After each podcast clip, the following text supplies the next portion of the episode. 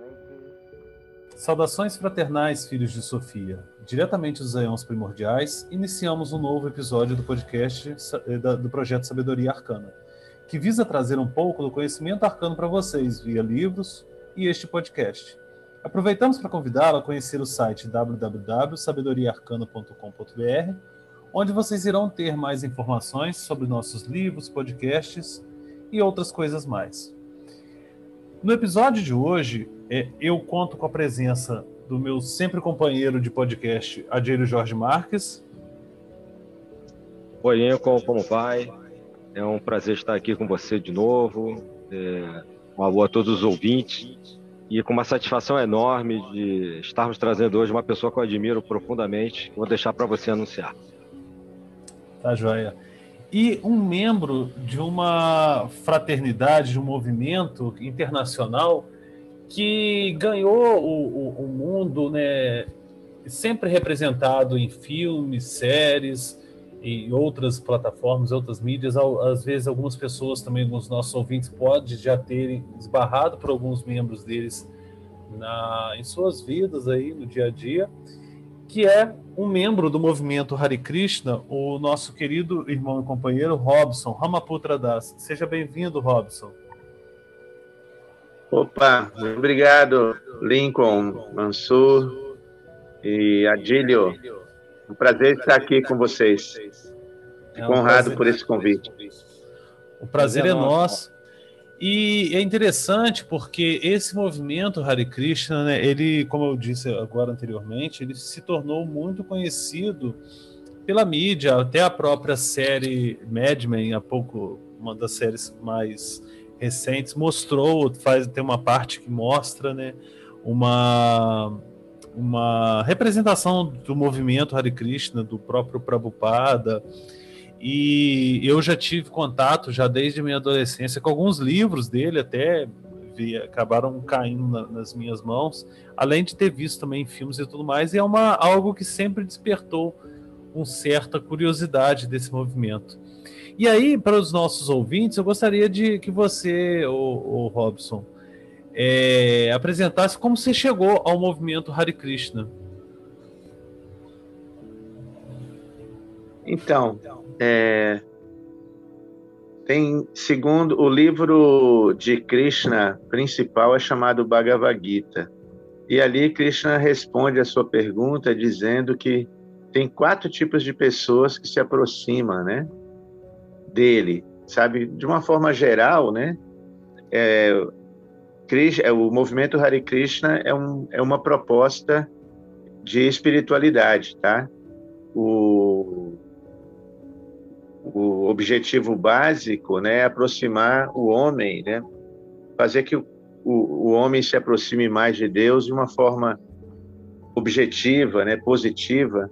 Ou seja, o objetivo é levar o ser humano a conhecer Deus né, e o, o a relação divina com Deus.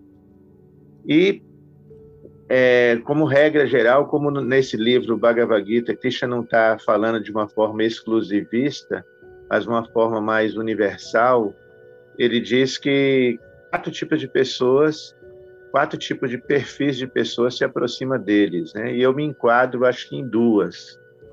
O primeiro é o aflito, a pessoa vem por aflição, frustração, né? Outra é por, às vezes, por necessidade, tá? Necessidade material mesmo, econômica. Outro a terceira é por curiosidade e, por fim, é, em busca de conhecimento. Eu me enquadro, acho que em três, na verdade, eu me enquadro na frustração, né, por volta da década de 80, né, que eu conheci o movimento Hare Krishna, frustrado assim com as propostas da, da sociedade, eu entrei também por curiosidade, fiquei muito curioso por ler os livros, que eu ganhei um livro, como você disse que ganhou, ganhei um livro. Comecei a ler, pesquisar e também eu estava em busca de respostas, né? eu estava em, em, busca de conhecimento. Eu lembro que eu, na época eu tinha uma matéria na escola que era química e o professor de química fala da criação do universo. Isso me aguçou muito. A, no primeiro momento, eu fiquei muito convencido né, da teoria do Big Bang. Ah, mas depois isso não me satisfez e eu comecei a pesquisar nos, nos Vedas as respostas, né? E o movimento Hare Krishna respondeu, me satisfez, né? Cada vez mais, ainda não completamente, mas cada vez mais vai mitigando as minhas indagações.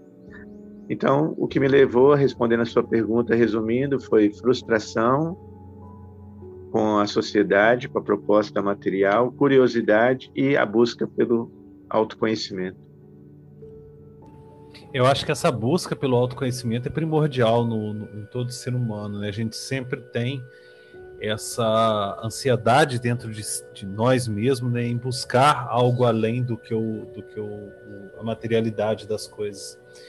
E a curiosidade é natural também. Eu, quando criança, eu já via em alguns filmes, sempre via aqueles é, é membros do movimento né, sendo representados e sempre tive essa curiosidade também. Aí por algum, eu acabei esbarrando com alguns livros e tive a oportunidade de ler um pouco sobre o movimento. E, e mas o meu caso eu fiquei só mesmo na, na, na questão da intelectualidade nos livros e tudo mais. Não cheguei a, a, a fazer parte do movimento em si. Quer falar alguma coisa, ou Adílio? Sim, sim. Eu... Vocês colocaram, né, como é que conheceram. Me... Nos anos 80, 12, 15 anos, eu via muito, muito Christian, praças do Rio de Janeiro, finais, até na praia mesmo, região litorânea do Rio, em grupos, não só cantando Mahamanta, para Hare Krishna, mas vendendo incensos e livros. E na época, é, eu fiquei muito curioso, sempre me chamou a atenção, eu gostei muito músicas. O Manta, então, essa. Uhum. Pois não, pode falar. Oi, Robson. É, uma, essa busca, né? O, o ser humano, como o Mansur disse, né? Na, no, o Vedanta, que é uma escritura antiga, ela, o primeiro aforismo né, do Vedanta, é muito conhecido entre todos os estudiosos né, do hinduísmo, Vedanta. E o primeiro aforismo é a Tato Brahma de Gyasa, que agora né, que eu cheguei na forma humana de vida, o que diferencia nessa forma humana de vida de outras espécies não humanas, Brahma de Gyasa é a indagação, né? A indagação sobre valores né, superiores. Aí você estava falando aí, Adílio, desculpa eu que te ah, cortei. Não, não, não é, é, só porque eu ia dar esse testemunho mesmo. E depois eu tive, é, assim, a oportunidade de conhecer quando era na Barra da Tijuca, no final dos anos 80, e, e me marcou muito. E amigos que fizeram parte do movimento, mas acabaram saindo. E, e alguns livros que depois eu adquiri no início dos anos 90, que eu tenho até hoje, né? a gente vai falar dele, né? Fábio perguntas perfeitas, respostas perfeitas, a vida vem da vida. Alguns desses livrinhos me marcaram, me marcaram bastante. Então, é, ficou claro para mim, já esse pequeno contato, até porque era muito comum, pelo menos aqui no Rio de Janeiro, contar com o movimento Hare Krishna na rua, hoje menos. Eu digo que, infelizmente, eu até tenho uma, uma certa opinião de que o mundo hoje ele é mais, até mais triste me parece que era antigamente, nos anos 70, 80, e um dos sinais disso é que a gente tem que ter, ver mais, ou ter mais nas ruas, movimentos como o movimento Hare é, que é um movimento de alegria. E aí me chama a atenção uma, uma, algo eu queria te colocar como pergunta, é, Robson. É, claro que por trás disso, que é até parecido com que nós vivemos, eu e o Lincoln, né, de encontrarmos pessoas, há uma proposta para o movimento Hare Krishna. Aí eu queria que você falasse um pouquinho, né, a partir do momento que você entrou, né, e, e, é, nos anos 80, que é mais ou menos a época que eu conheci, mas eu não, não tive essa oportunidade de entrar no movimento, é, qual seria a proposta geral, né, se, como a gente trata também no nosso podcast de questões iniciáticas, de outros movimentos, de outras tradições, se o movimento Krishna também tem uma iniciação. Na verdade, são duas perfis. Sim, Então, eu eu primeiro visitei o templo lá em Belo Horizonte, eu sou mineiro, né, de Belo Horizonte. Eu visitava o templo lá por curiosidade, como não imaginava assim, eu tinha 16 anos, não nunca me, imaginava ser um, um membro iniciado ou praticante, batizado, né? Aí minha busca foi ficando intensa e eu vim aqui para São Paulo conhecer a comunidade onde eu moro hoje, Nova Gokula, e aqui que eu despertei né, o, o, o desejo né, de ser iniciado. Eu fui iniciado em 84. Iniciação para nós é mais ou menos como o batismo, né, em várias tradições. Marca assim o nascimento espiritual, sabe? Uhum. É onde você é, se compromete né, com votos, né, com mais responsabilidades né, é, para o, o desenvolvimento né, espiritual mais intenso. Então, o que aconteceu? Naquele momento histórico, foi pós-revolução hippie, né, pós-contracultura, pós-regime militar no Brasil, então, os jovens eram muito revolucionários. Essa, eu tenho lembranças assim muito frescas daquele momento. Quando eu entrei no movimento, eu eu me inspirei a entrar, a me aderir aqui na fazenda, vendo a proposta da comunidade, porque o objetivo da comunidade era mostrar um mundo melhor, era mostrar assim um micromodelo, né, de uma sociedade de famílias que faz trabalhos sociais relevantes. Isso me chamou muita atenção, uma... né? A proposta de que já tinha uma proposta de ecologia também, inclusive avançada para ela. Sim. Uma relação melhor com a natureza. Sim, aqui. É, então, aqui em, na comunidade, logo depois que eu entrei, tive experiências marcantes, que aqui em 85, na, em Nova Gokula, eu entrei em 84 fui iniciado e logo em 85 eu me deparei com o um encontro de comunidades alternativas. Todas as comunidades alternativas do Brasil se reuniram aqui. Então, por exemplo, o, o Partido Verde foi fundado aqui com Gabeira, o professor Hemógenes, né, o, o, o percussor da yoga no, no Brasil, estava aqui presente. Tinha uma galera muito cabeça aqui, sabe? Visita, é, passando por Nova Gokula. Nova Goku é e muito, a galera toda. Local, né? Não é, Robson? Nova Goku é em Pindamonhangaba, né? Em São Paulo, no interior de São Paulo, né? Fica localizada. E Sim, é o primeiro local. Obrigado por. É só para os é, os ouvintes entenderem. É, Nova Goku é a fazenda, você está se referindo, no interior de São Paulo, e que é talvez o primeiro lugar do Brasil, primeira comunidade, não? Sim, ela surgiu em 78, tem quase 50 anos é o centro, assim, a comunidade rural mais antiga, né? Mas tem quase 40 famílias. E o ponto é que naquela época é, a gente pensa, acreditava, né? Pensava em mudar o mundo, né? Assim como agora na pandemia, né? Nós acreditamos, né? Que a gente tinha aquele, gente, muita gente teve esse romantismo, né? De que ah quando acabar, né, toda essa história da pandemia, as pessoas vão estar melhores, né? Aí, com o tempo, a gente, os devotos de Cristo foram cair na ficha, sabe? Que assim como na pandemia a gente está vendo que quem é ruim está ficando mais ruim ainda, né? Os políticos roubando em plena pandemia, cara, gente morrendo e os caras roubando mais ainda, sabe? E quem é bom está ficando mais bom ainda, sabe? As pessoas boas estão é, de coração estão ficando com o coração refletindo mais sobre a vida, tirando grandes lições desse momento sofrido, né? O movimento Hare Krishna naquela época, os, os jovens não tinha tanta revolução de, da comunicação como tem hoje. O mundo não era globalizado, as, as informações chegavam de uma forma lenta. Então isso deixava os jovens, pela minha experiência, você também você deve o, o Mansur parece ser novinho, né? Mas o, o, o, o Lincoln eu, tem uns eu, 40 e pouco, uns 40 anos, mano. Lincoln. Eu nasci, o, eu nasci no, eu nasci no ano que você nasceu para Hare Krishna. no ano da sua iniciação, eu nasci, eu sou de 84. é, somos, sobrou pra gente mesmo. Novinho ainda aí. É, eu... Então.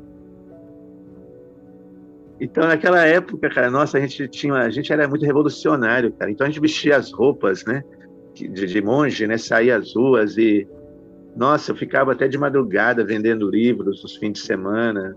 Nós, nossa, tinha amigo meu que saía com 600 livros, às vezes vendia mil livros por dia, porque a gente acreditava na revolução do, é, do conhecimento, sabe? A gente acredita, acreditava que se as pessoas recebessem esses livros, elas podiam mudar as vidas delas. E realmente isso não mudou, isso acontece ainda, só que de uma forma diferente, né? O tempo foi mudando, esse romantismo passou, Assim como, por exemplo, é, é, lembra da, daquela época como os músicos tinha muitos artistas super inspirados, né? Que saía, saía um LP a cada mês, assim, era dois, três LPs por, por ano, com músicas inspiradoras, né? Um romanti é o amor romântico, o amor romântico fluía assim. Aí o que aconteceu? Esses artistas se casaram, né?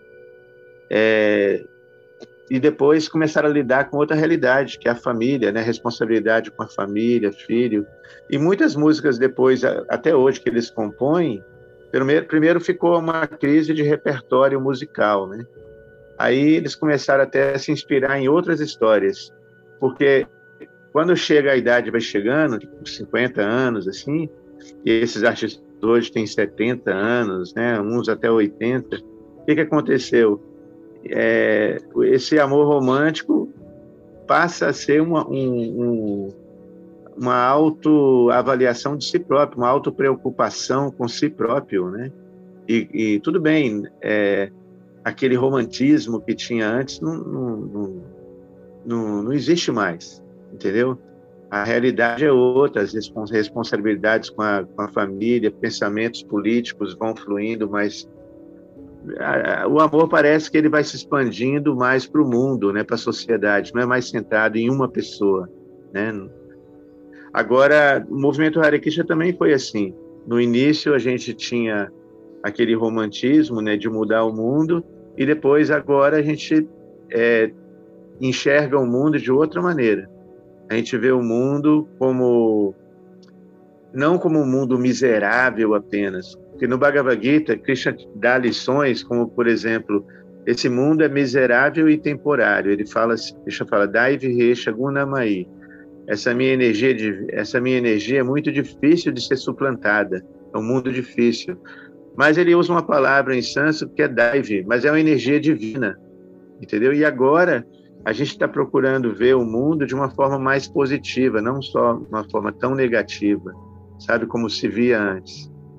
E, e aí esses monges que companheiros meus né, daquela época e eu me incluo nessa lista, todos resolveram se ingressar na sociedade, muitos casaram, continuaram a estudar e estão colaborando com o movimento de outra forma, entendeu? Estão colaborando com, com a mudança do mundo de maneira diferente, entendeu?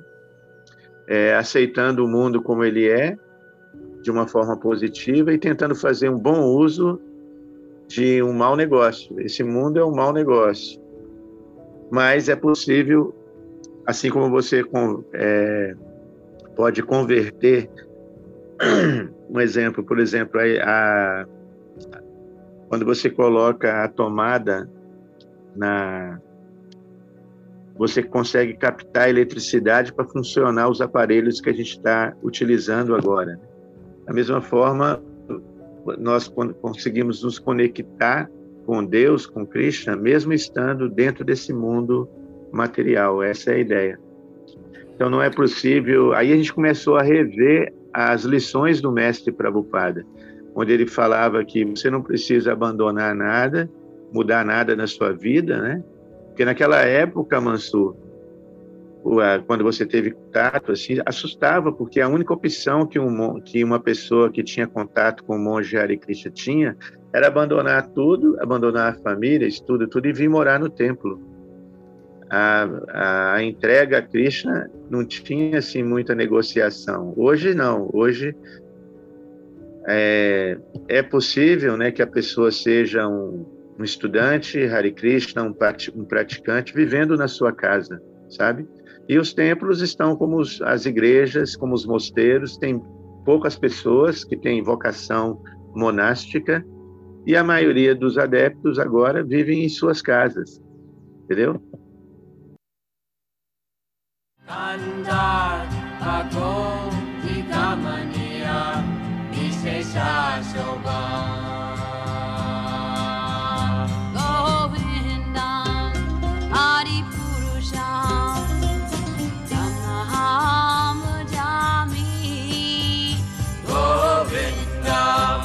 Hari Purusha.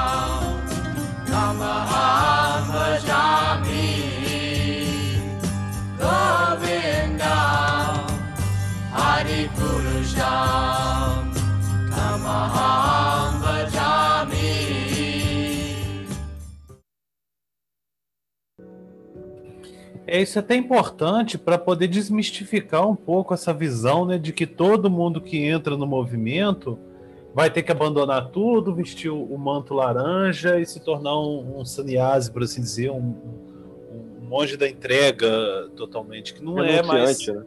É um renunciante do mundo material. Sim. E não é bem assim né, que a gente vê isso hoje, porque da mesma forma como para existir luz é necessário existir trevas, para a gente entender essa necessidade, essa busca espiritual, também a gente é, é necessário a gente ter esse outro lado do mundo material que nos vai dar a verdadeira concepção das ideias do, do mundo, do, do, mundo espiritual. É o reflexo disso tudo, né? E já que você tocou, a, a, e nós também acabamos mencionando essa figura do, do Prabhupada, é, eu gostaria que você pudesse falar um pouco mais, apresentar para os nossos ouvintes quem foi essa figura central, que é o Prabhupada, e, se possível, fazer até um resumo da sua importante obra e do reflexo todo que teve nesse mundo da contracultura e da cultura do mundo ocidental como um todo. Por favor. Então, Prabhupada é, é um título, né? Bhaktivedanta Swami Prabhupada, o nome de infância dele é Abhay Charan, em sânscrito Abhay Charanaravinda, significa aquele que é destemido, né, por estar fixo em Deus, né, Krishna. Ele teve toda uma vida, né, de preparação. Chegou aqui em, no Ocidente. Ele nasceu na Bengala, né, na, na Índia, na, que é um dos estados mais cultos da Índia. E ali ele teve uma educação mista, né? Ele tinha muita influência inglesa, então ele pegou muito da cultura ocidental o mestre, quando ele encontra o mestre dele pela primeira vez, o mestre deu a ordem para ele é, divulgar os ensinamentos de Krishna na língua inglesa, não só na Índia, mas principalmente nos países ocidentais. Compreendendo né, o que o mestre dele, chamado Bhakti Siddhanta, ele compreende que os ensinamentos de Krishna não eram sectários, eram, eram, era livre etnia, né? Então era um conhecimento para o mundo, né? Não limitado ao povo indiano em si. Então, Prabhupada aceitou essa ordem do mestre e começou a se preparar para vir para o Ocidente. E ele chega em 65. Interessante que a maioria dos antes dele vieram outros mestres chamados neo-hinduístas, né? Neo-hindus como Sri Aurobindo, Vivekananda, esses mestres eles é, chegaram no Ocidente com propostas assim assimilando um pouco, trazendo a cultura indiana, mas com assimilação da cultura ocidental, algo misto, entendeu? E mas Prabhupada o que que ele fez? Ele disse não, peraí, eu tenho de apresentar a cultura de Krishna como ela é sem é, adulteração. Então, Prabhupada se preocupou com isso. Por isso que naqueles primeiros momentos ele, ele usou a roupa, veio com a roupa, com os trajes laranja de um sannyasi, com todos os paramentos da cultura védica, né? E ele, curioso que ele chegou já na idade avançada, mais de 70 anos, e ganhou uma passagem de carona, né? Não num navio de não foi num navio de cruzeiro, navio de luxo, foi um navio de cargueiro, de carga, veio carona mesmo ali e chegou na, nos, em Nova York. E quando ele chega em Nova York, diferente de, da maioria dos gurus que chegaram antes dele, ele não foi para os lugares ricos de Nova York. Ele chegou ali em Manhattan. Hoje Manhattan é um lugar turístico, né? um lugar bacana que o mundo todo quer conhecer, mas na década, década de 60 era como se pior que a Cracolândia hoje aqui em São Paulo. Então era um lugar assim de viciados, né, nas em drogas pesadíssimas, né, como LSD, como é, heroína, cocaína. Era comum ver jovens caídos assim, morrendo de overdose, né? Isso chocou os Beatles, como uma vez George Harrison, John Lennon foram conhecer ali Nova York, São Francisco, eles ficaram chocados, né, com as cenas que viram, né? E aí eles até começaram a refletir sobre algumas músicas que eles faziam com apologia às drogas, porque é realmente era chocante ver é, meninas, né, adolescentes sendo quando começou a exploração, né, de traficantes, né, ou, droga, ou jovens que usavam drogas e passaram a se tornar a comercializar drogas, explorar meninas. Tudo isso foi o romantismo da cultura hippie foi se desmistificando, os hippies foram sendo bitolados pelo velho maquinal, mas era o, o, a plateia que Prabhupada tinha, sabe? A contracultura ali. Ele, Prabhupada ficou ali, ele podia até ter desistido de ficar naquele lugar, mas ele ficou em meio por compaixão né, desses jovens, porque ele percebeu que esses jovens hippies, a maioria eram filhos de famílias aristocráticas, famílias educadas, mas estavam frustrados né, com a vida materialista. E Prabhupada chegava a dizer que a frustração é uma boa qualificação, porque enquanto a pessoa está deslumbrada com o mundo, ela não vai conseguir indagar, fazer a indagação com seriedade e optar por uma vida melhor, né, uma vida espiritual profunda. Então, Prabhupada ficou ali em meio aos hippies e foi na verdade, esse foi o plano B de Prabhupada, que o plano A de Prabhupada, na sua preparação, ele, ele, Prabhupada ganhou esse título chamado Bhaktivedanta Swami, é um título acadêmico, sabe? Bhaktivedanta que significa que ele é perito na filosofia do Vedanta, mas ainda assim com Bhakti, com devoção, não é uma, uma erudição seca, vazia. Então, Prabhupada, ele ele poderia ter optado no seu plano A, que era falar só com intelectuais ocidentais. Porque no início ele escreveu para muitos intelectuais ocidentais, nem me lembro aqui agora, mas tem muito uma, tem um aplicativo que tem todas as cartas que Prabhupada escreveu para o Ocidente, aqui no Ocidente, e depois mesmo, antes dele vir para o Ocidente. E depois que ele chega, ele continua insistindo, escrevendo, para muitas pessoas, personalidades importantes no meio, meio acadêmico. Mas depois, quando ele se depara com os hippies, ele, ele fica com muita compaixão desses jovens. E foram esses jovens que ajudaram ele né, no início, sabe? A ter o primeiro templo, que foi uma lojinha, que existe até hoje em Nova York, na Avenida, na Segunda Avenida. E assim começou, né? De uma forma simples, sincera, cantando Hare Krishna, né, ele sozinho numa, na, na, numa praça. Essa praça foi até lá em Nova York. Eu cheguei aí lá em, em 2014, 2000 e 2015. Eu cheguei aí e tem a prefeitura de Nova York, ela fez dessa praça um monumento, porque é ali que na verdade aconteceu a fundação do movimento Hare Krishna. Debaixo de uma árvore, a fundação foi assim, de uma forma tão simples, né, singela, mas nobre, né? O movimento Hare Krishna é fundado debaixo de uma árvore, né, com um velhinho, né, de mais de 70 anos, cantando Hare Krishna ali. Aí começou a se reunir muitos jovens em volta, e ali começa né, a, a, história de Prabhupada aqui no Ocidente. Até o, o eu tenho uma, um livro que é uma biografia do próprio Prabhupada, não tenho ela completa, biografia completa, só tem um segundo volume, que é o Plantando a Semente, que na capa desse, desse, dessa versão que eu tenho traz a foto do Prabhupada exatamente debaixo dessa árvore com os jovens ao redor. É, lembrando também que não é só o movimento hip, mas o movimento beat, beatnik também, que era muito forte na época e estava muito ligado a essa questão da, das drogas e tudo mais, até por conta da publicação do livro do.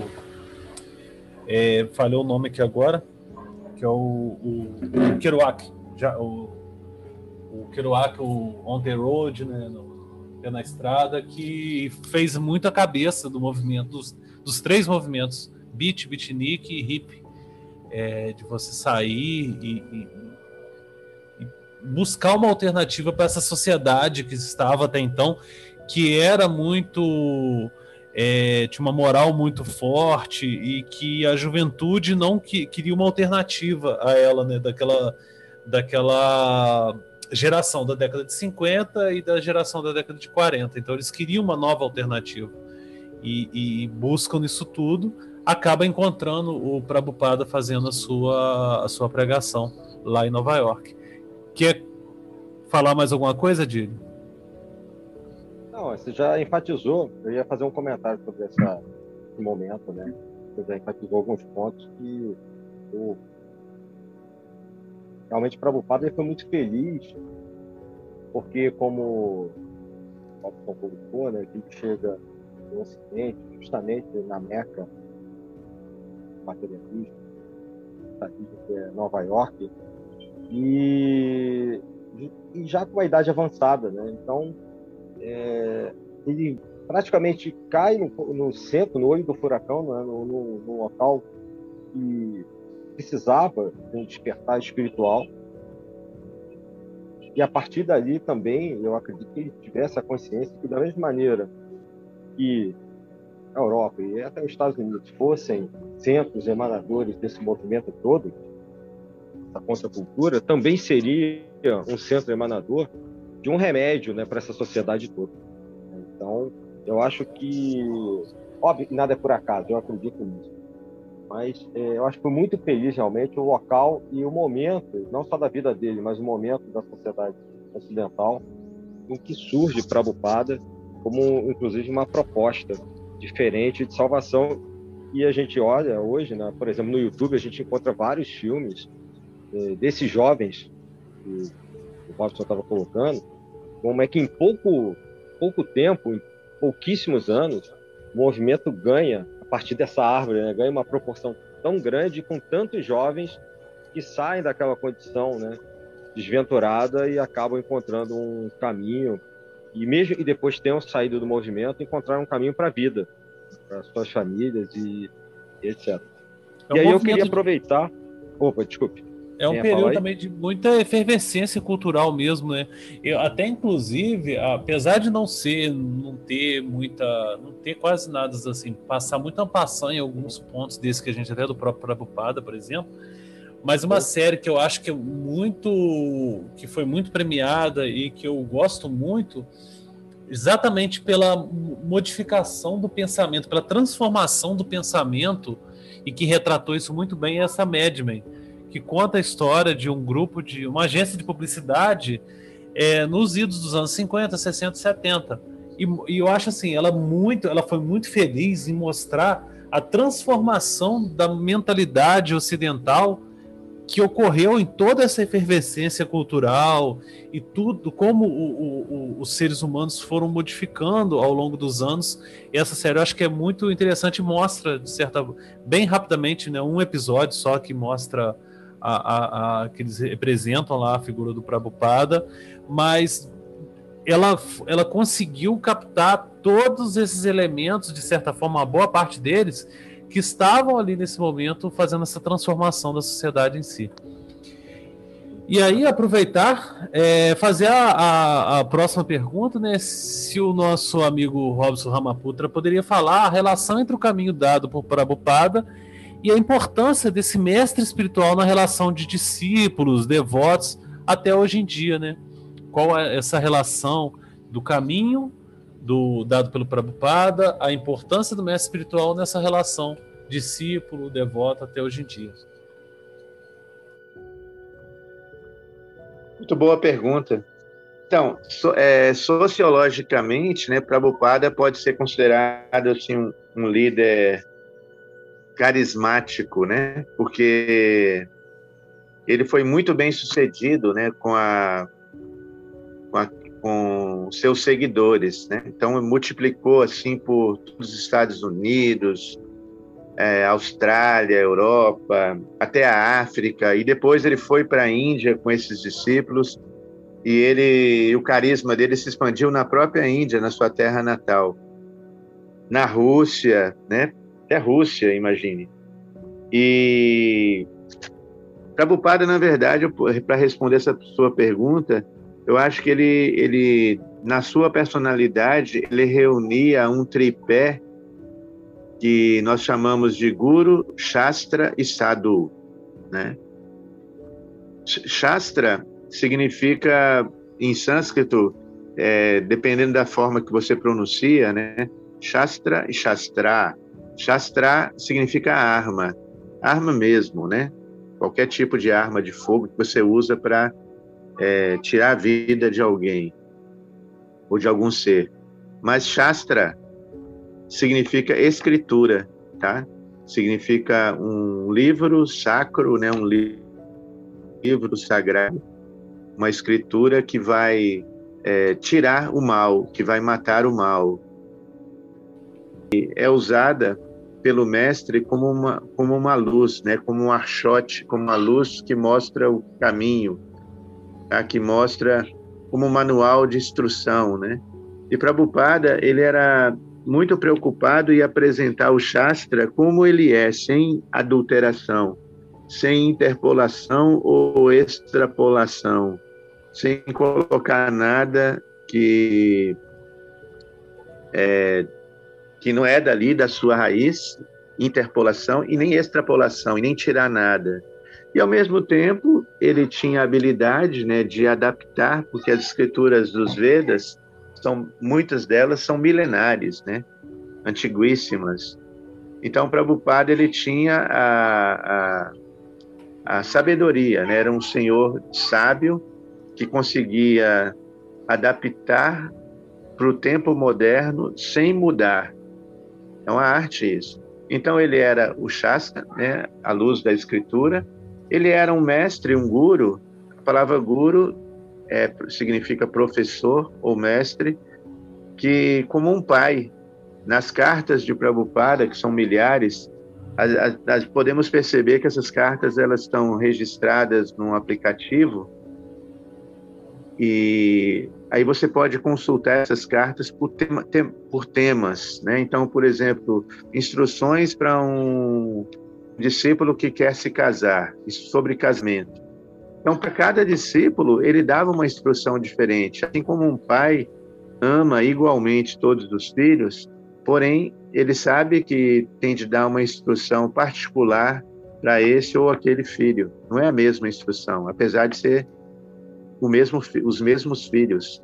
Ele tem de dar a instrução, porque o amor para cada filho é diferente, e o amor implica em compreensão, em, em, em tolerância, né? em é, ser empático, né? Então ele tem de usar uma linguagem para cada filho. Então o mestre Prabhupada, ele era esse pai não era só um guru qualquer, um professor qualquer, ele atuava como um pai amoroso para cada discípulo. E como sadhu, sadhu em sânscrito, sânscrito quer dizer sadhu, aquele que corta o um nó da matéria, aquele que é tão pesado que ele consegue cortar o nó material. Então, como um sadhu, ele, ele se é, ele se apresentava para o grande público, quando ele ia falar para o grande público, era possível ver a compaixão de Prabhupada, apesar de ser muito enérgico, né, muito forte, como Adílio mencionou um livro chamado A Vida Vem da Vida, foi o primeiro livro que eu li. Esse livro é uma peça de Prabhupada com um cientista. Esse cientista veio a ser um dos principais discípulos de Prabhupada depois. E ali é uma conversa forte que ele tem, é, e, e às vezes ele até é muito enérgico, chamando os cientistas de tolos e patifes. Porém, é, é interessante na leitura que você não vê os cientistas é, frustrados ou, ou, ou é, rechaçando né, a fala dura de Prabhupada com, com, como se Prabhupada tivesse irado ou com inveja deles. Não, eles aceitaram porque viram assim naquela energia de Prabhupada a compaixão dele, o interesse, porque Prabhupada não estava criticando né, a intelectualidade ou, a, ou a, o pensamento né, ocidental ali, ou a teoria científica. Não, ele estava preocupado com as almas daquelas pessoas com que ele estava, seus interlocutores, entendeu? Então era possível perceber em Prabhupada as qualidades de uma pessoa santa, divina, né? que é a tolerância, a compaixão, ele não via eles como inimigos, apesar de falar energicamente, ele não estava falando como inimigo. Ele via eles como pessoas carentes de, de um conhecimento mais profundo.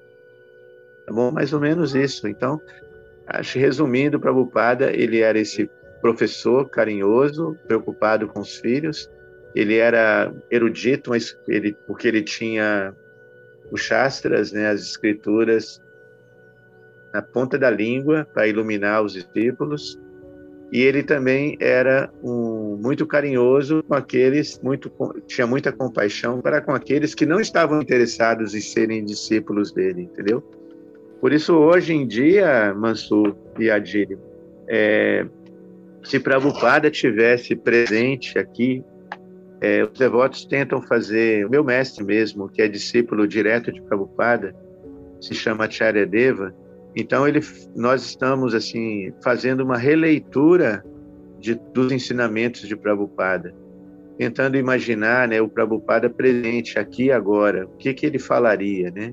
Como ele se comportaria nesse mundo pós-moderno em que vivemos, com esse avanço tecnológico e tal. Então a gente é, tenta seguir Prabhupada, os discípulos de Prabhupada, diretos de Prabhupada, e os discípulos, os discípulos de Prabhupada, que é o meu caso, nós tentamos assim fazer uma releitura de Prabhupada para tentar satisfazê-lo, né? Porque o mundo mudou, tudo mudou. Então, e Prabhupada ele deixou uma ordem. Uma das ordens dele foi: leiam meus livros e expliquem com as suas palavras, compreendam o que eu falei e adapta e façam uma adaptação, né? para o momento histórico que vocês estão vivendo.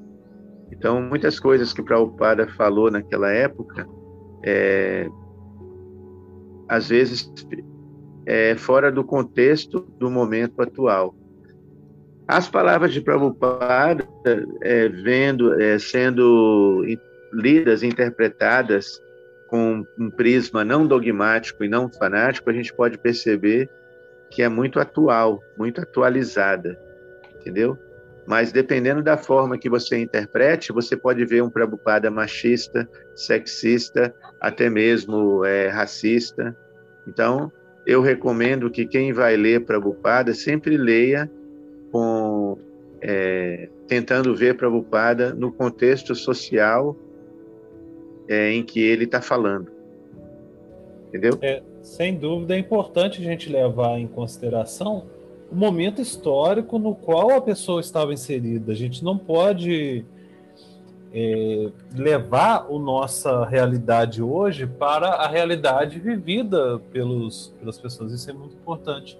Quando a gente vai ler é isso, básico, isso né? não só é não só a própria fala do Prabhupada, mas até mesmo qualquer outra revelação, é, livro de revelação, livro religioso, é importante a gente ter essa ótica.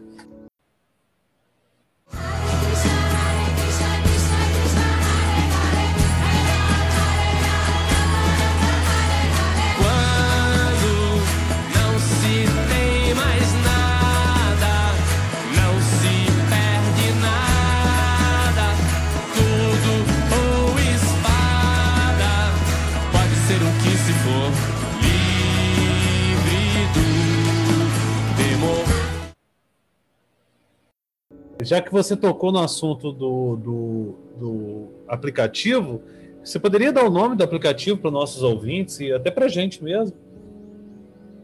Que tem essas Chama cartas Veda do Prabhupada? Chama Veda, Veda Base. É, Veda, Base. Ah, ah, sim, sim. Agradeço. Foi um aplicativo É, muito legal, o- cara, porque, É. porque ali tem todos os livros de Prabhupada, aí tem assim os, os, os, os links, né, que você pode acessar os livros e todas as cartas, todas as palestras que ele deu, tá tudo ali reunido, até para pesquisa, assim, de temas, você clica lá na lupinha e aparece tudo. É, é bem didático. Não, é, é um repositório bem importante para o estudo. E só fazendo um comentário, é, que vocês colocaram agora, é, é fundamental que é um dos grandes problemas que tem no estudo das religiões e religiosidades é o pessoal no século XXI querer ver com os olhos de hoje o que determinada pessoa falou décadas ou séculos antes. né? Então, claro que isso tudo tem que ter um contexto, mas é importante que o, que o, o Prabhupada tenha deixado essa questão da adaptação para o momento. né? Isso mostra também que a, a visão que ele tinha de futuro era para que o movimento continuasse e se adaptasse a cada é, nova época, né? novo período da humanidade. E aí, Robson, é, quando Só você. Oi, pode falar. Posso, com- posso complementar isso, isso que você está falando aí? Claro, com certeza. Só para complementar, né, é tão importante isso que muitas pessoas assim é, passam, é, veem o movimento Hare Krishna como um movimento indiano, entendeu? Uhum. Então surgiu o, o meu mestre que é sociólogo, é, o nome dele é Idayananda Maharaj, Idayananda Das Goswami Acharadeva, ele é doutor em filosofia, sociologia e sânscrito, e ele tem uma visão assim de sociedade assim bem assim futurista, sabe? E ele tem essa preocupação sociológica do, para o desenvolvimento do movimento internamente. Então, é, ele criou até um movimento chamado Krishna West, que é Krishna no Ocidente, entendeu? Uhum. Porque nós passamos a perceber que o movimento Hare Krishna na Índia é diferente do comportamento de um Hare Krishna aqui no Ocidente. Então, por exemplo, nós falamos da roupa, né? Prabhupada, no início, ele fez questão de usar roupa açafroada, laranja, né? E, e os seus discípulos usavam também, mas ele não era contra usar a roupa civil, a roupa normal. E virou a roupa virou um dogma às vezes, que ah, só pode ser Hare Krishna quem usar a roupa e raspar a cabeça. Mas não é o, caso, como tem o ditado, a roupa não faz o monge, né? Verdade. Então nós começamos a perceber, por exemplo, que as culturas mais é, conservadoras, como o americano, né, como mesmo na Europa, às vezes as cult- culturas. O Brasil não tem esse problema. As pessoas são acostumadas. O brasileiro, como a sociedade brasileira foi foi formada com muitas etnias diferentes, sabe conviver com livre etnia. Então as pessoas até gostam de ver a gente vestido com a roupa, acham, ficam curiosas, né? Mas dependendo do ambiente, meu, a roupa é um desserviço, a roupa de monge que, que, que nós usávamos, né? Dependendo do país. Então Havia é melhor preconceito, usar, né? nos apresentar. Isso trazia um É, certo tem preconceito né? até. A forma que a gente fala, por exemplo, os hábitos alimentares nossos, não é necessariamente é, a comida indiana. Quem vai na Índia sabe o que eu estou falando, quem já foi na Índia. Comida indiana é muita pimenta, né? Então, a, a, a ideia de Prabhupada era apresentar Krishna, né? De, de uma, e apresentar o processo, né? o, a, a Bhakti Yoga, né? Que é a, a forma de se relacion, de, de autorrealização, né, a Bhakti Yoga, de uma forma simples, de uma forma fácil, né, para que qualquer ocidental pratique. Não é uma exclusividade complexa do povo indiano, entendeu? Por isso a importância de contextualizar para a Bupada, de entender para a Bupada, né, de uma forma inteligente. É, isso tudo é importante e o que você está falando mostra o quanto membros também do movimento estudam, né? Você falou, o seu mestre, né, com doutorado, etc. É, e não, ele não é uma exceção, que eu percebo, existem vários na mesma situação. Isso mostra realmente uma é, adaptação e evolução do movimento. E aí, Robson, você falou de Bhakti Yoga. Né? Aí seria interessante a gente colocar aqui o que, que é a Bhakti Yoga né? e como é que a gente sabe que yoga, até porque já fizemos alguns podcasts que tratam do Vedanta, de assuntos correlatos, a gente usa muito yoga quer dizer união. E além de dizer o que é Bhakti Yoga, como é que se faz essa união com Krishna, que você também já mencionou, ou seja, com a verdade absoluta? Como é que é, isso na prática se dá? Já visto que é até o nome do, do movimento, né? De união da consciência de Krishna. Então, é, Existem muitos caminhos ou processos de yoga, né? A palavra yoga vem da raiz yud, como você mesmo disse, é a união com o divino. Então toda yoga deve focar isso, né? A união com o divino. Agora, Bhakti Yoga, às vezes nem é correto dizer que é um processo de yoga, sabia? Porque a palavra Bhakti, é, ela, ela, o significado dela pode ser estudado assim profundamente e concluir né, que, a, que é uma devoção, entendeu? Bhakti quer dizer o despertar devoção ou do amor a Deus.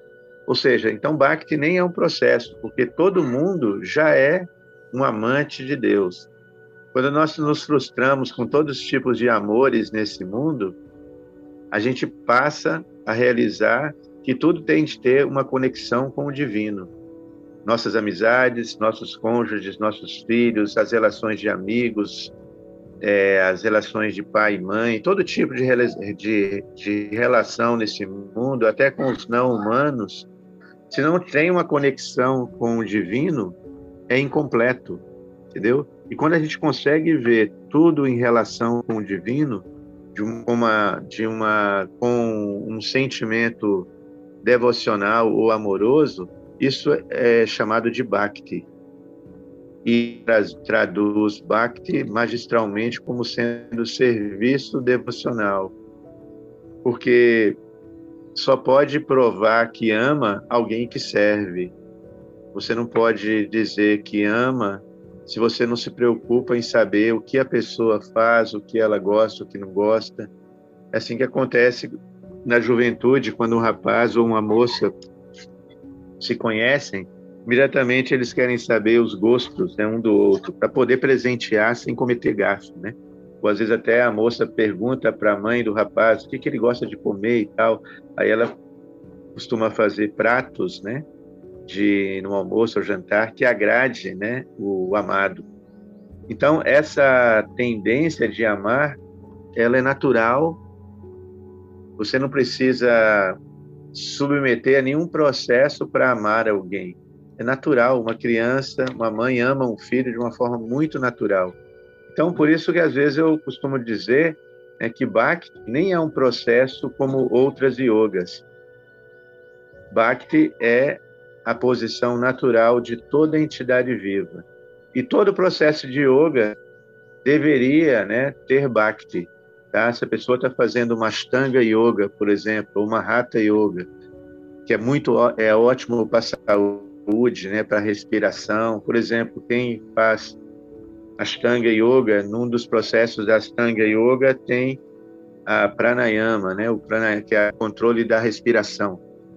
Uma pessoa que tem boa respiração, ela tem imunidade, né? E, por exemplo, agora a gente tem o COVID, né?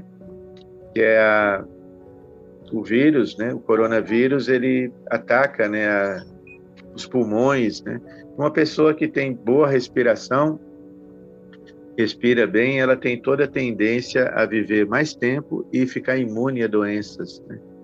Então tem muitos benefícios, né, para a saúde física e mental, a respiração, por exemplo. Mas se a pessoa faz qualquer tipo de yoga, qualquer prática de uma forma mecânica, o resultado não vai ser tão promissor. Primeiro que ela pode cair a qualquer momento, como tem muitas histórias de yogis que passam praticando por um tempo e depois é, sucumbem né, no processo da yoga. Mas com Bhakti, ela vai fazer aquilo com mais intensidade, com mais amor, e ela vai poder, no final, ser protegida. Né? A queda é, é, é improvável, né? porque ela não vai estar dependendo só da sua própria força ou capacidade. Bhakti é essa conexão com o divino, então ela vai estar sempre protegida e livre de ficar principalmente né, dominada pelo arrancara, pelo ego, né, pelo orgulho falso, tá bom? Então, Bhakti é, deve permear os caminhos de yoga, né, karma yoga, que é, são as profissões, as nossas vocações, tudo pode ser espiritualizado ou é, e culminar em Bhakti. Prabhupada ele explica Karma Yoga, Jnana Yoga, tudo deve culminar em Bhakti Yoga, ou a devoção, o amor ao divino, que é natural. É, no caso, dúvida. Robson, tem uma prática, alguma. Tem essa prática do cotidiano, mas quando a gente fala de sadhana, por exemplo, isso tem alguma importância no movimento ou, ou não? Então, a palavra sadhana é uma palavra comum né, em todos os caminhos de yoga.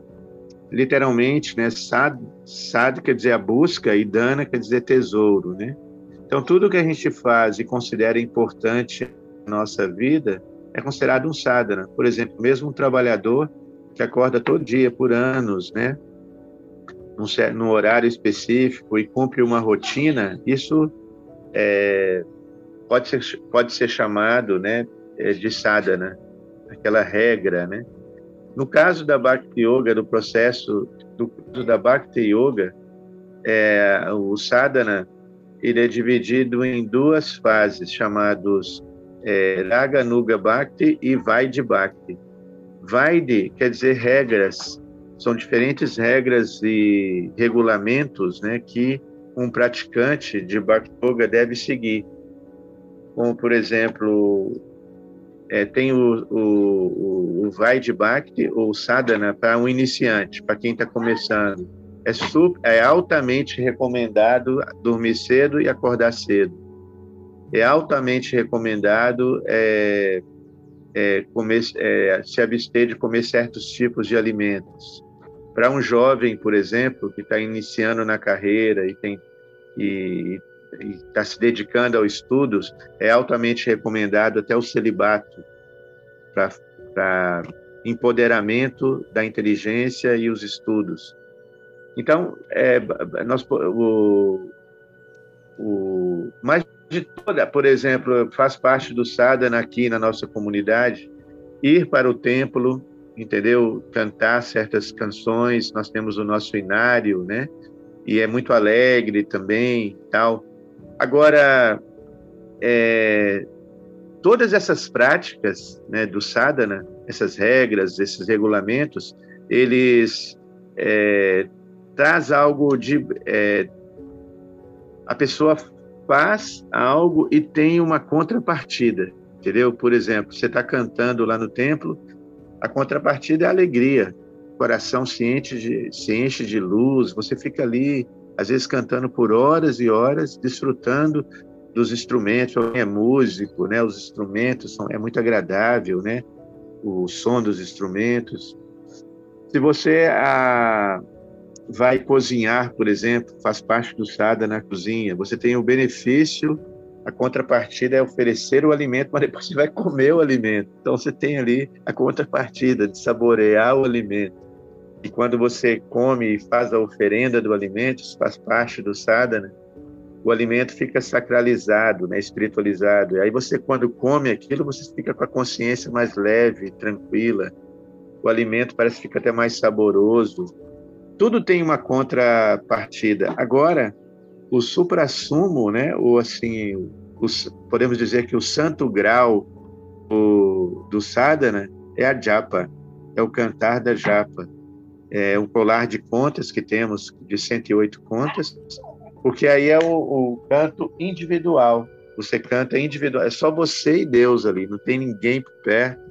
Na hora da refeição sempre tem a família, todo mundo junto. Na hora que você está cantando no templo é uma turma junto. Tudo que você vai fazer na Bhakti Yoga é junto, né, com pessoas. Chama-se Sankirtana, né? É o empoderamento do coletivo ali. Porém, o santo grau, né, o ápice do sadhana é a japa. É a japa quer dizer japa mala, né? A, a mala quer dizer as contas, é, japa quer dizer um colar de contas e você pode co colocar dentro de uma sacolinha para esconder, porque às vezes os colares são grandes.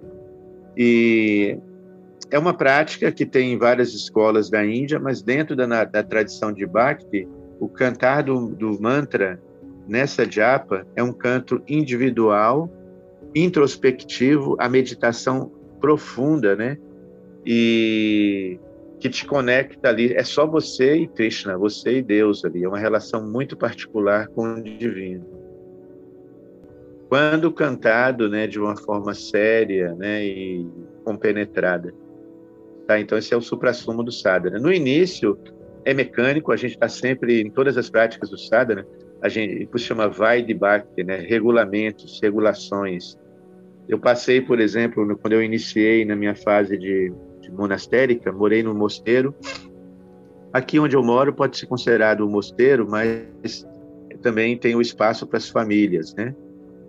E, e as famílias não vivem no regime monástico, né? Tem a sua própria agenda, os seus próprios compromissos agenda do monge, acordar de madrugada todos os dias. Eu me lembro, eu passei mais de 10 anos da minha vida, dos 18 até os 30 anos, acordando, dormindo 8, 9 horas da noite e acordando às duas e meia, três da manhã.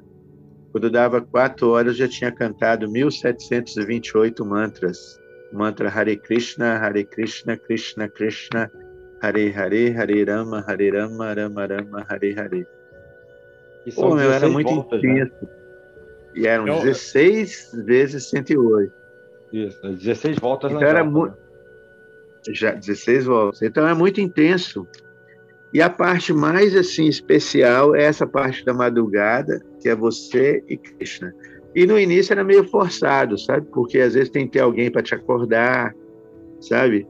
Para o iniciante. Mas depois Aí vem a, a, segunda fase que eu mencionei, que é Raganuga, Vaide e Naraganuga. Raganuga quer dizer é aquele momento em que você já começa a fazer a coisa de uma forma mais espontânea, seguindo, né, os, o, a, não imitando, né, mas tentando seguir o caminho, né, daquelas personalidades que que nós temos como referência, como arquétipo, que servem Deus espontaneamente, de uma forma muito amorosa e intensa, né? sem forçar a barra.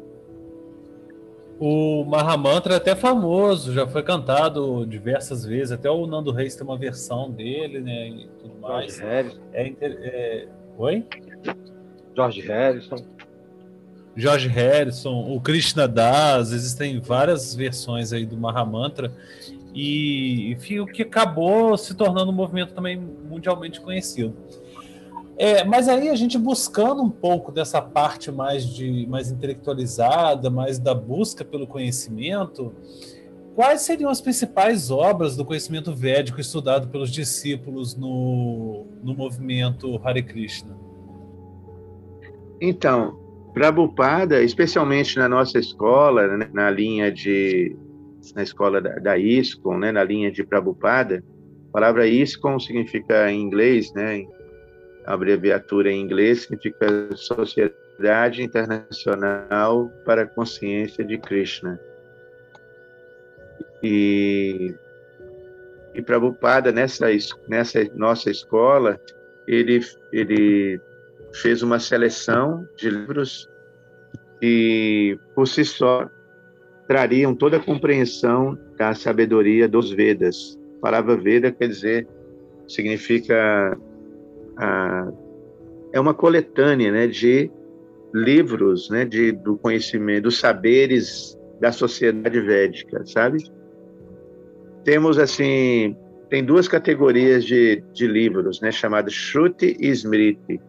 Tá? Então tem a literatura Shruti, que são as literaturas originais, tá? que são os quatro Vedas originais, que para o Padre falou assim, nossa, é impossível, né? São, é, por exemplo, é, é comprovado que o Rig Veda, que é um dos quatro Vedas, é a escrita mais antiga do planeta, remont, remont, remontando quase 7 mil anos. Então, foi achado é, é, é, resquícios né, arqueológicos com escritas do Rig Veda, entendeu?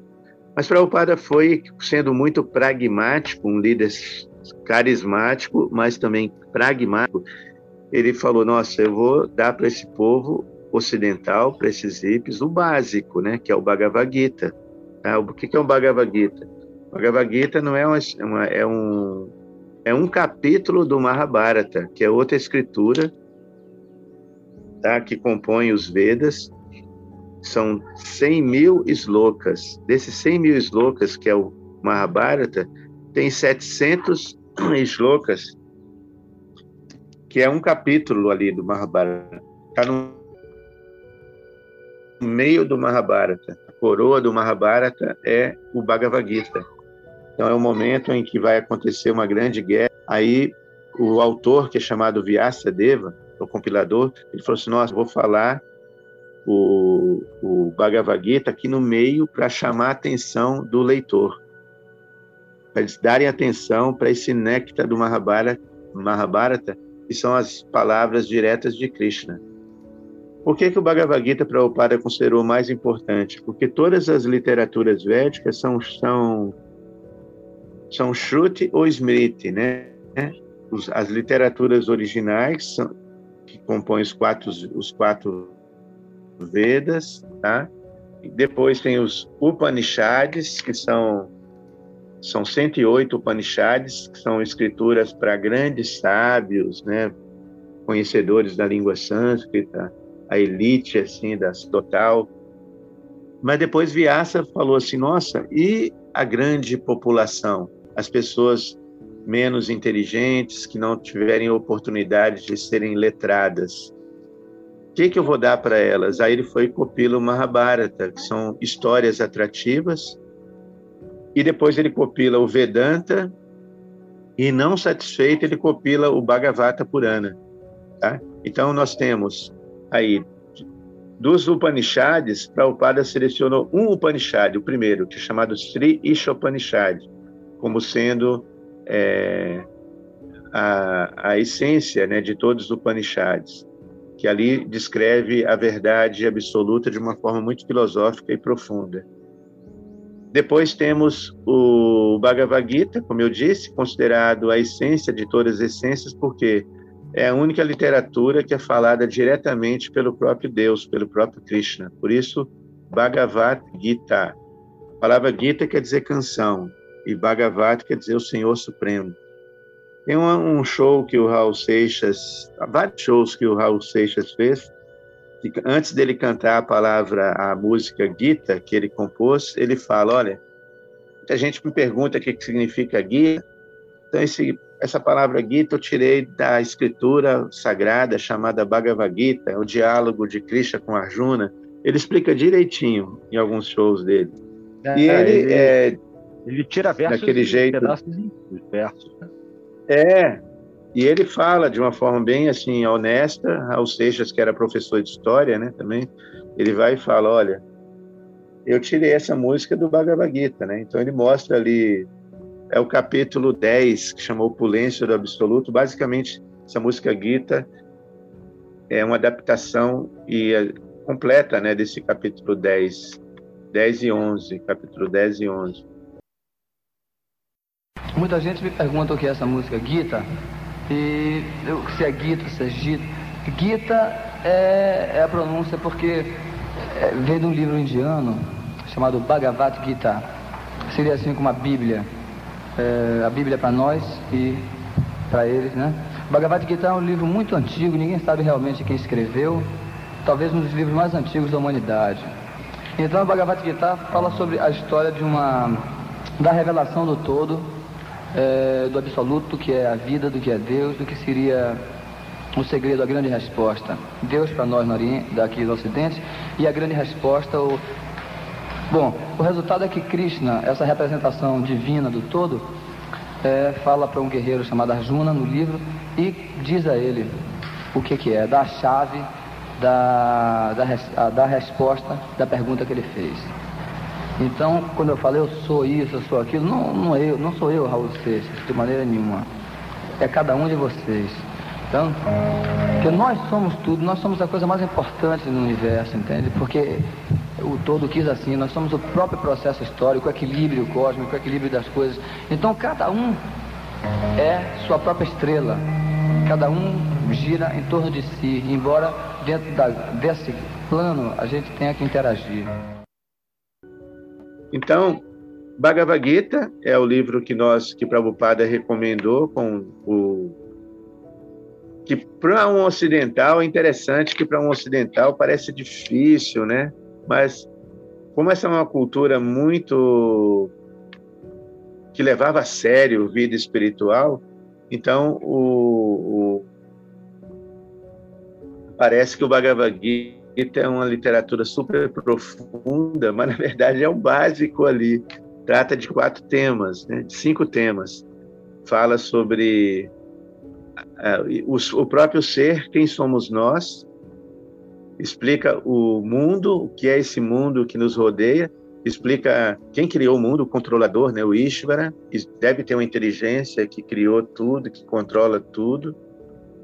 Então ali é Krishna falando de si mesmo, né, como na numa no refrão da canção Gita, é, o Raul Seixas pega justamente as palavras de Krishna. Krishna fala: de todas as criações, eu sou o começo, o fim e também o meio. Então, é, literalmente, ele tira ali das palavras de Krishna. O outro Até tema é o karma. Eu sou. Até a fórmula né, da Sim. canção, né, que utiliza o eu sou, que ele vai repetindo sempre: eu sou, a luz é, então. das estrelas.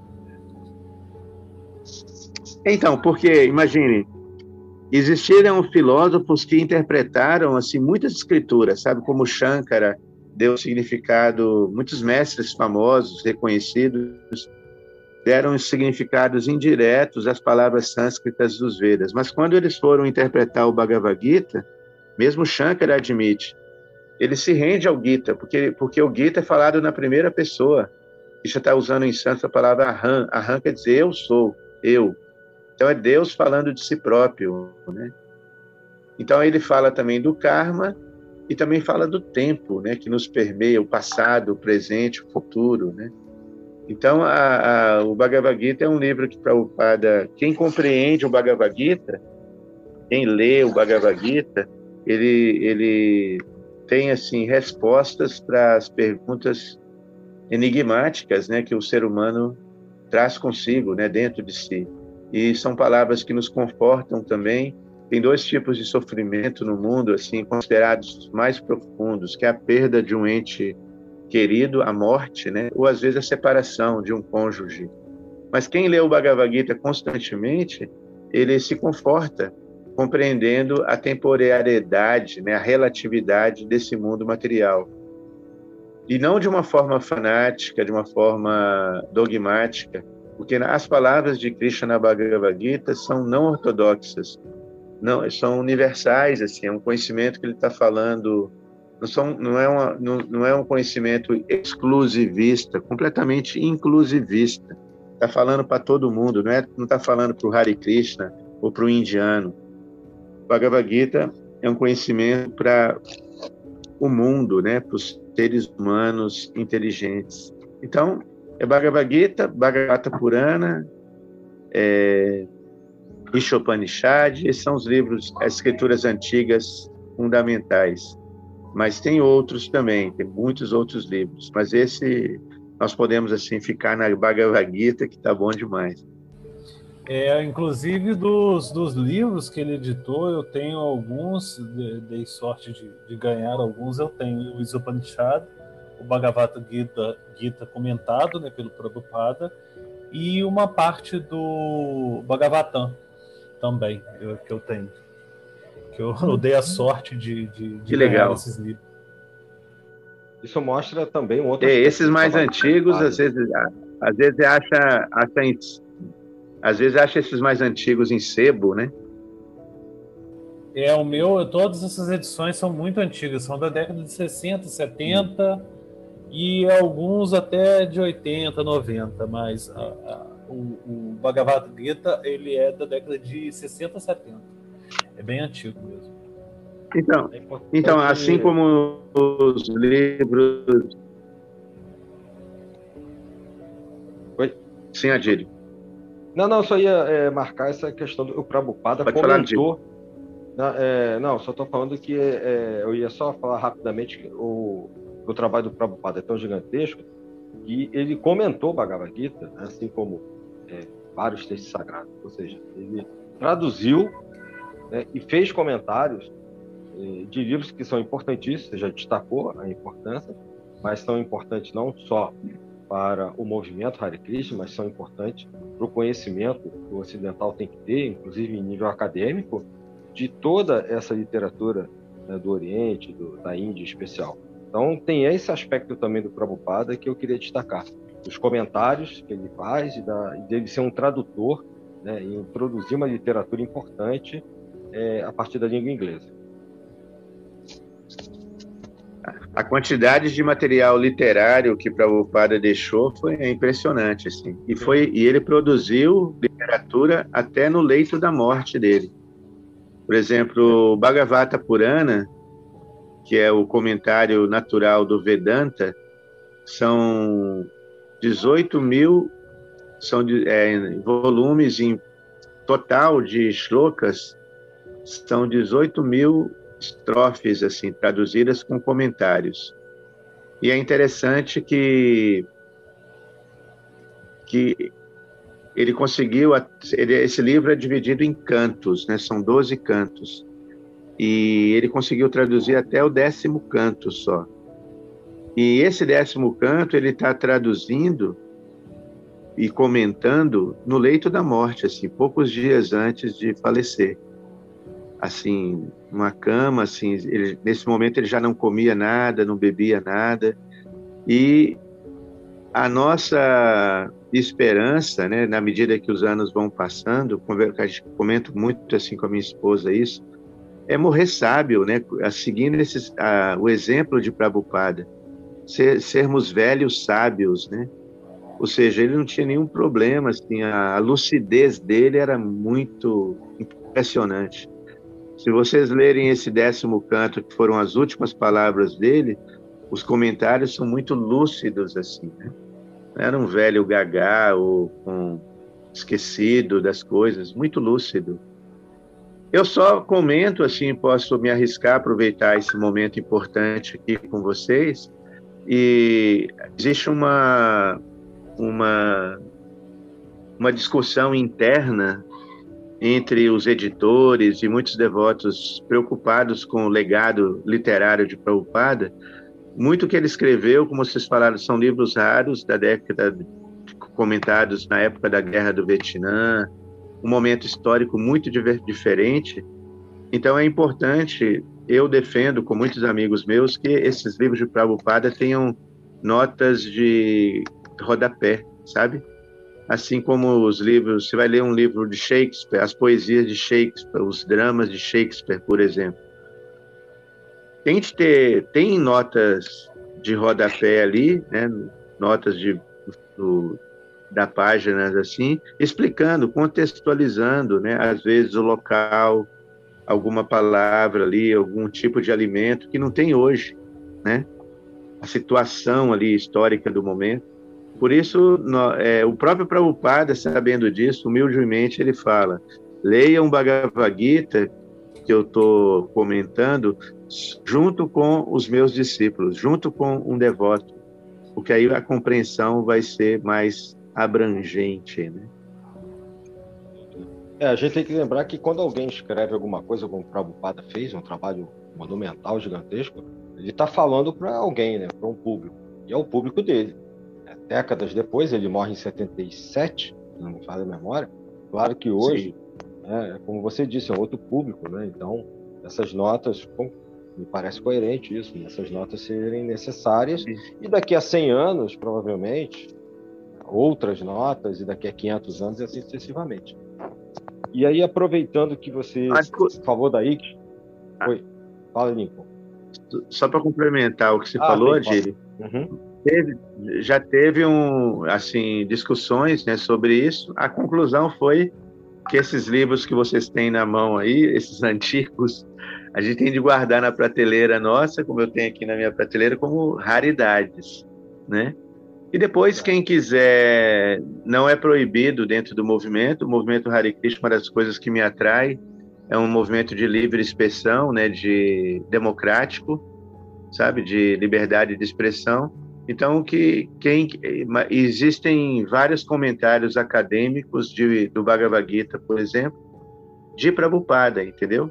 Então é possível que a gente comente Prabhupada, explique Prabhupada em outros livros. Porque a polêmica é quem vai fazer essa nota de rodapé, né? E as notas Verdade. podem ir mudando também com o tempo. Né? Com Sim. o passar do tempo, a nota pode mudar também. É, o comentário então, do comentário. a ideia é, de... é, então a ideia é deixar os livros como é, peças assim de tesouro, né? E, e, a gente escreve, né? Eu já escrevi um livro que chama, por exemplo, os, os, As Três Forças do Universo, que é um, um estudo do Bhagavad Gita, basicamente, né, sobre os gunas, sobre os modos, um tema que considerado os temas mais importantes da Bhagavad Gita.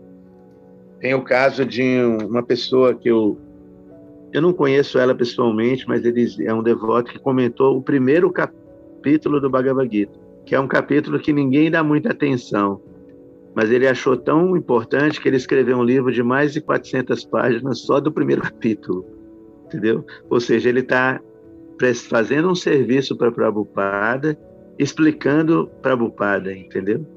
Sim. Não, des, não, des, não desconstruindo o que Prabhupada fez, mas pelo contrário, né? É, solidificando mais ainda a obra literária de Prabhupada. Isso é importante.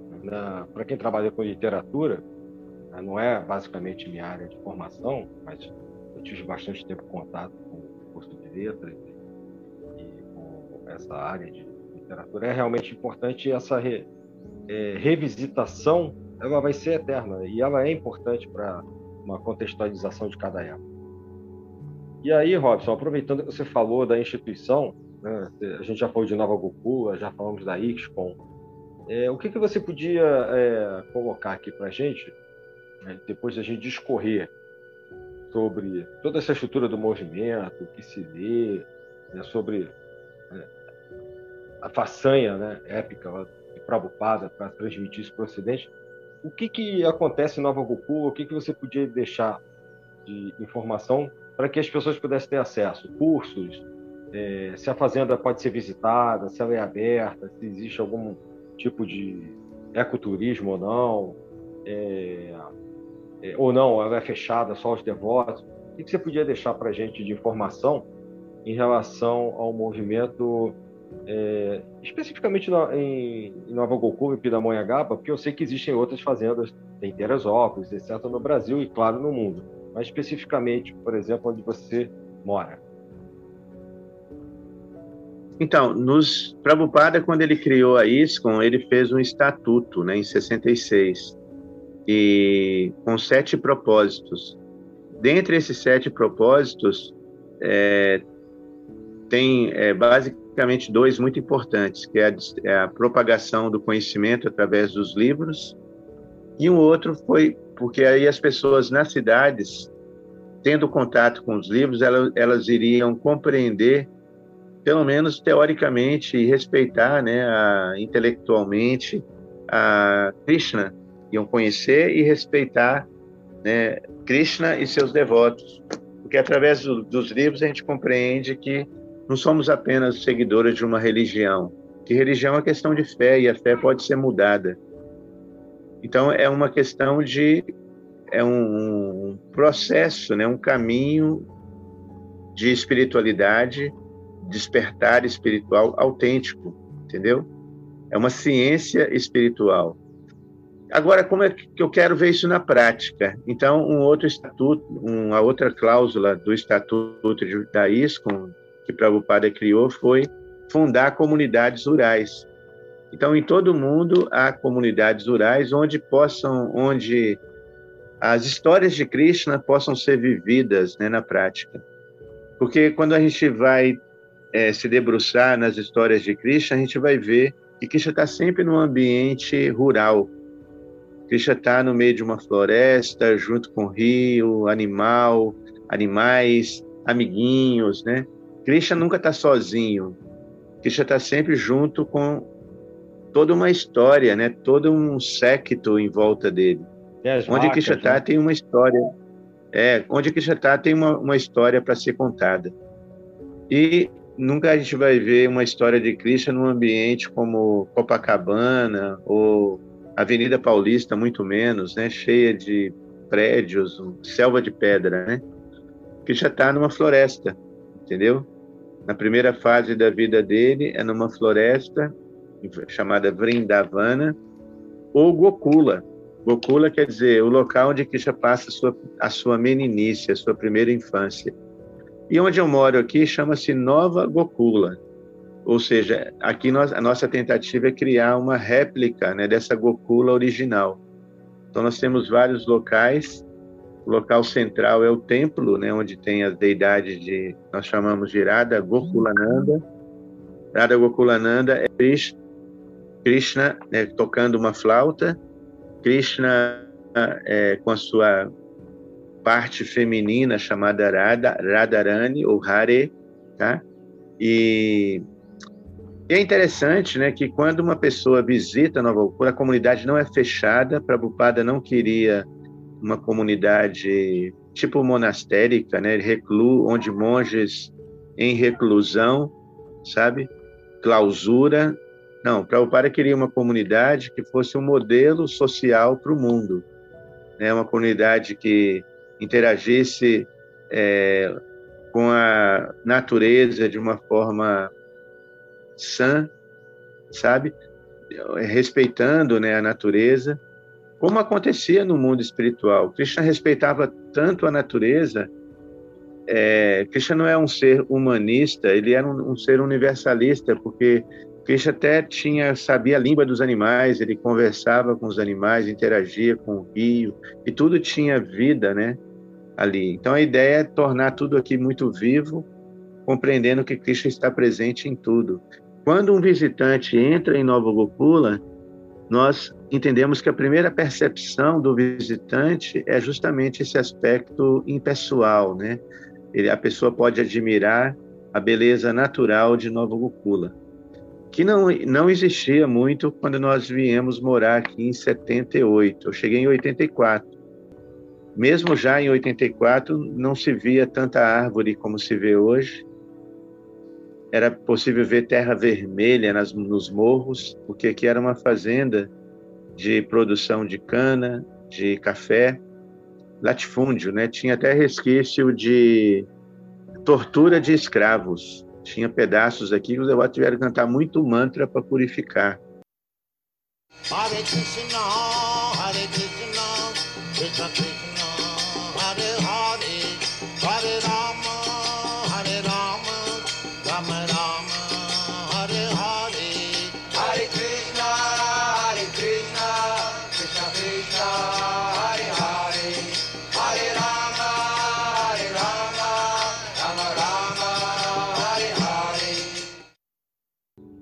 O passar do tempo, né, é, compreendendo essa proposta ecológica, ou essa proposta de ver Deus, esse primeiro aspecto de realização com o divino é chamado Brahman, que é Deus em tudo, né? Deus presente na montanha, nas árvores, nos rios, nos animais. Então a pessoa pode perceber, né, esses projetos em Nova Gokula, aqui a minha família, por exemplo, nós temos um compromisso com a comunidade que é cuidar dos pássaros. Então, nós fizemos um viveiro que tem mais ou menos 300 metros, com um cercado de alambrado e tem um viveiro mesmo, assim, com 3 metros a 4 metros de altura, com 120 metros. E ali a gente deixa alguns pássaros em confinamento. Quando esses pássaros chegam é, de apreensão vinda da Polícia Ambiental e também vinda do IBAMA. Esses pássaros vêm é, decorrente do tráfico né, ilegal. É dito que todo tráfico é ilegal, né? No Brasil é dito que o tráfico que mais movimenta dinheiro depois de drogas e armas é de pássaros e animais silvestres. Então, ano passado, ano retrasado, antes da pandemia, só para vocês terem uma ideia, nós, nós soltamos aqui na, na mata quase 10 mil passarinhos. Muitos vêm daí do Rio, viu? Como Nova Gocula está nessa rota aqui, Rio-São Paulo, há muita apreensão de pássaros que vêm de traficantes que vêm do Rio e às vezes do Nordeste também. É muito passarinho, gente, vocês nem conseguem imaginar. Às vezes parece até que a gente está enxugando gelo, né? Mas a gente, é, a nossa tarefa em relação ao meio ambiente aqui na fazenda é repor os estoques né, de pássaros que são retirados da natureza. São milhões de pássaros que são retirados da mata né, no Brasil e aqui Nova Gocula ela está num santuário, né? Assim, nós temos a mata totalmente recuperada, temos as matas ciliares, né? Que na beira do rio, muitas frutas, né? Muito, muito palmito foi plantado e que é alimento para esses pássaros. Esses pássaros são monitorados, a gente tem uma equipe de biólogos voluntários que uma vez por mês eles saem nas trilhas das matas para monitorar esses passarinhos. Então, o visitante ele vem para Nova Gokula para contemplar a natureza, para ver Deus na natureza. E, e essa proposta do de ambiental nossa com pássaros e animais silvestres, ela existe desde 2008, tem mais de 10 anos. E a gente está agora formalizando como uma ONG mesmo, tá? Uma, um terceiro setor, né? E, além disso, temos, a, a depois que realiza né, esse aspecto impessoal chamado Brahman, nós acreditamos que o visitante ele vai ver que a proposta comunitária é possível para ele também, não é realidade só monástica. Então ele começa a participar, ter contato, fazer amizade com os habitantes, começa a vir ver, vir mais vezes. Por exemplo, nós temos uns retiros de final de ano, tem pessoas que vêm todo ano passar o retiro com a gente, tem a vida normal e vêm passar as férias aqui. Tem pessoas que vêm passar um mês sabático aqui na fazenda escritores, por exemplo, e vem participar de cursos, né? Eu tenho um curso que eu já é a segunda edição que a gente ministra aqui, é um curso de Bhakti Yoga, que faz um passeio por toda a filosofia. E independente da pessoa querer se converter ou ser um devoto de Krishna, ela está praticando. Muitos terapeutas, muitos psicólogos, estudantes de yoga e mesmo curiosos, né? Então é aberto o curso, gratuito, a pessoa dá uma doação, todo mês assim a gente recebe a doação dos participantes, voluntário, a gente não força ninguém a dar nada, para abrir, sabe, o leque para o máximo de pessoas possíveis ter acesso a esse conhecimento.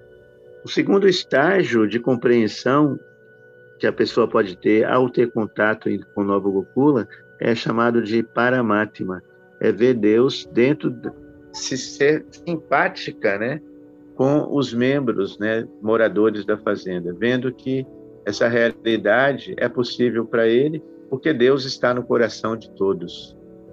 Aí, num belo dia, na medida que a realização dela aumenta, ela pode entrar na sala do templo e se deparar com o nosso altar e ver Radha e Krishna, ver as divindades ali no altar e a compreensão é, dela com o divino vai aumentando cada vez mais e de uma forma muito natural. Uma coisa que me seduziu, né, que me chamou a atenção quando eu virei, quando eu me resolvi ser um membro praticante do movimento Hare Krishna e oficial mesmo, foi que ninguém me forçou, não foi algo proselitista, sabe, alguém me forçando aí com ameaça, né? Meu, foi muito natural, tranquilo e, e é isso que a gente tenta passar para as pessoas também, né? porque todo mundo tem seu estágio de evolução e forçar a barra, forçar alguém a ser de uma religião específica com ameaças assim psicológicas é, não é é muito violento, tá? É uma prática violenta e, e artificial, porque se existe outras vidas, cada um tem o seu momento natural de desenvolvimento espiritual. Essa é a mensagem que eu tenho para passar aqui. Agradecer você, Adire, você, Mansur, por essa oportunidade aqui de participar do arcano, né? Sabedoria você sabe que a palavra arcana é uma palavra sânscrita arcana, sabe? Sabia? Não, não sabia. Não, também não. O que, que significa arcana, arcano? Arcano é, é um secreto, né? É os anjos? É algo secreto, fechado, mas que pode Primordial. ser desvelado conhecido.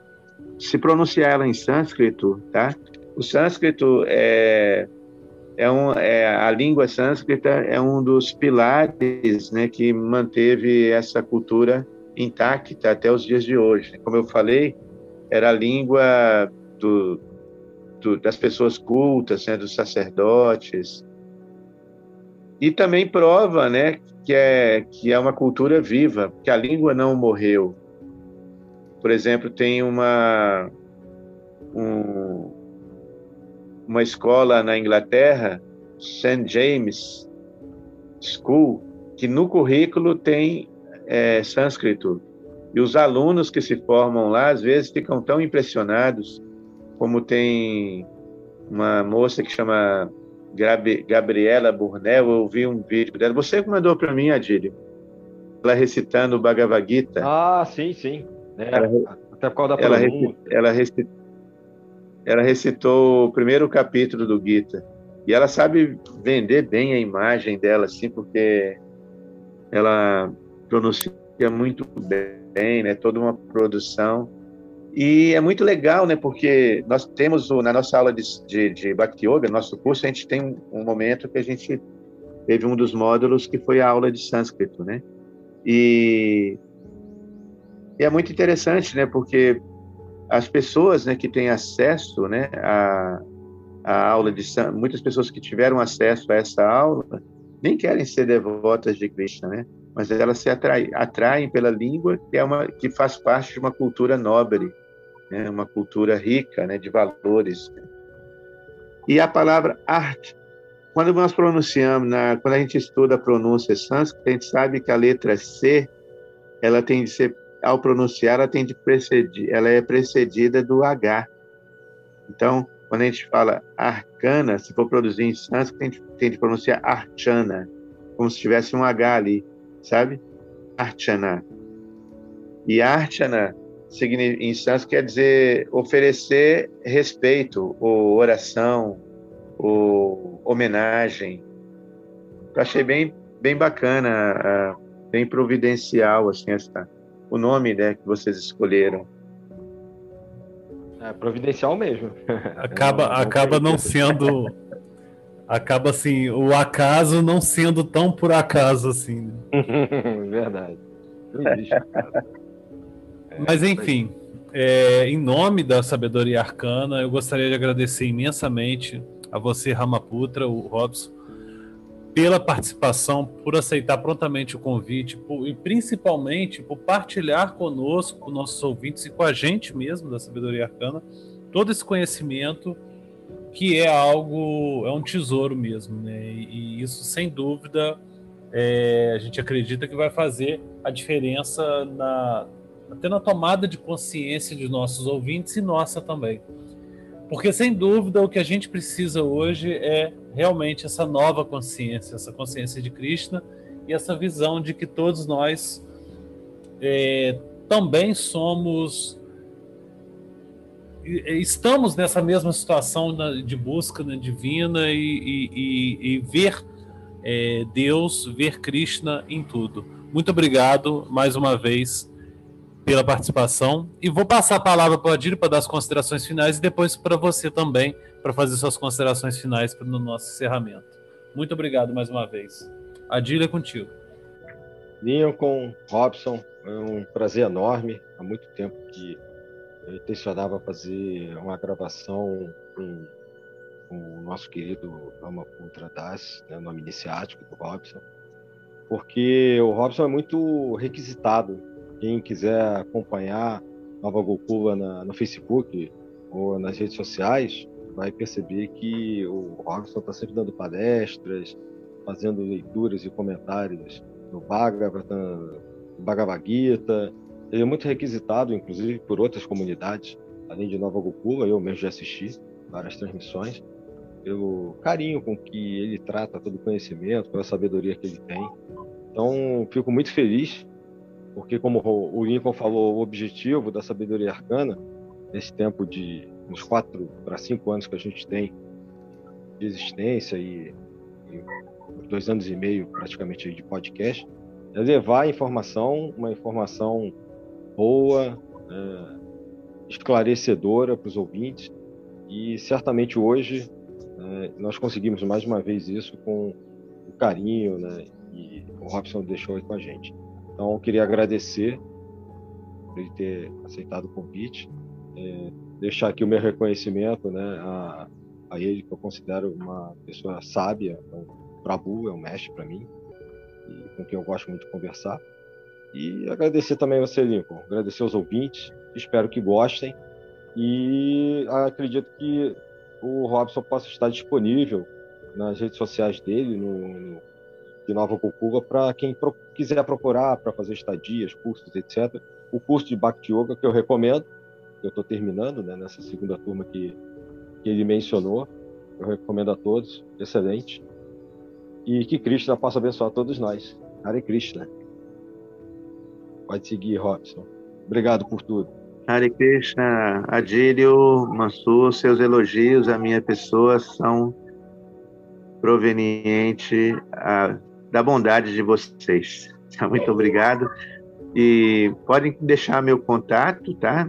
Para as pessoas, quem quiser entrar em contato, se tiver mais curiosidade, alguma pergunta e estou aqui na minha casa, em Nova Gokula, de portas abertas para receber vocês um dia, tá bom? Muito obrigado mesmo e parabéns aí pelo trabalho de vocês. E eu termino falando uma palavra em sânscrita para que os sábios falaram. Essa palavra é Ayusman. Ayusman vem de Ayurveda, né? quer dizer, a longevidade. Essa palavra foi usada no encontro de sábios, e na verdade o que vocês estão proporcionando com os podcasts é, é, é o encontro de pessoas, né? Tantas pessoas vão ter têm acesso, né, a, a essa multipluralidade de conhecimento, de saberes, né? Então esse encontro de pessoas sábias é, merece, né, Ayusman, uma longevidade, que haja vida longa para esse programa de vocês. Hare Krishna. Hare Krishna, muito obrigado. Hare Krishna.